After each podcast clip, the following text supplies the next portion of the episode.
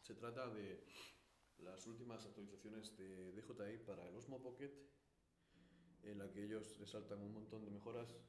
Para mí la única que ha sufrido, em, que me toma en serio, es la de sencillamente con el DJI Osmo Pocket poder ir a la pantallita sin necesidad del móvil y poner la rata de frames a 50. ¿Y por qué a 50? No sé, pero pienso que si sabéis que eh, si miramos todo perfectamente, en Europa, yo estoy en Europa, tenemos el sistema PAL y en Estados Unidos, por ejemplo, tienen NTSC. Eh, los frame rates eh, originales para PAL son 25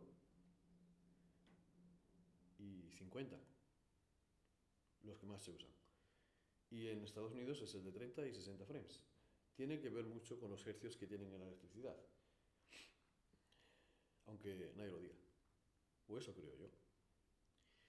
Y para mí es la única mejora. El Track, eh, poder usar el Aftic Track cuando estás haciendo un blog, caminando por la calle, a 50 fotogramas por segundo en vez de a 30 fotogramas por segundo, para mí es un adelanto porque puedes mover la mano y se ve los dedos un poquito más claros y no queda como un borronado cuando paras el vídeo. Muchas veces ves en YouTube cuando se para el vídeo de la persona porque perdés la conexión que se queda como borrado y moviéndose la mano. Yo prefiero que se vea el dedo o los dedos de la mano por los frames que he puesto por segundo. La segunda cosa que ha hecho DJI este eh, principio de año es presentar el Smart Controller y no sé, lo único que por lo visto es es que el problema es que mucha gente vuela drones con, con qué móvil. Si tú tienes un Samsung Galaxy Note 9, un Samsung Galaxy Note 8, estás muy cerca de llegar a los 1000 nits, que es lo que te ofrece la pantalla original de DJI Smart Controller.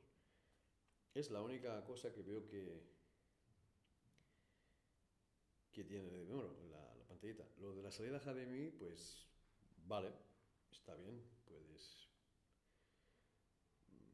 Normalmente todos los que llevamos aparatos móviles solemos tener un pequeño laptop o una pequeña tablet que también tiene salida HDMI y que además soporta el, un SD, una tarjeta SD, que sería por lo que muchos aconsejan coger la tarjeta SD, la metes en el controlador y pones a través de la salida HDMI, puedes poner el vídeo en la pantalla.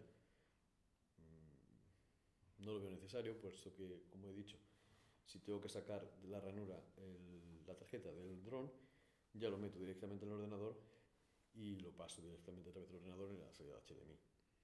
No tengo por qué comprarme ahora un mando nuevo. Si es por la universidad y tengo un Samsung Galaxy Note 8, por ejemplo, pues no me haría falta tampoco la pantalla porque ya la tengo. El dron lo puedes operar entre menos 10 grados y más 40 grados. Si el controlador me supera los menos 20 grados, en realidad el dron no lo puedo volar.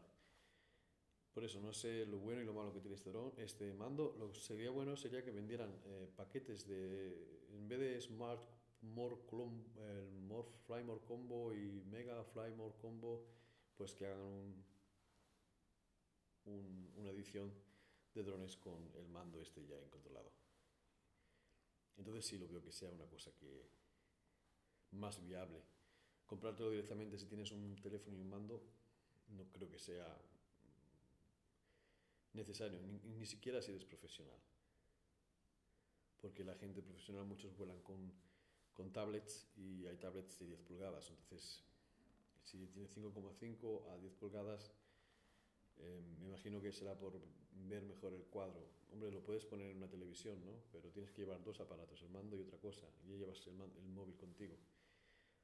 Y nada, esta es una pequeña reflexión que quería hacer sobre los nuevos adelantos de las últimas noticias de DJI. Y, y nada, amigos, espero que si veis que me he confundido en algo, me lo decís y ya está. Hasta la próxima.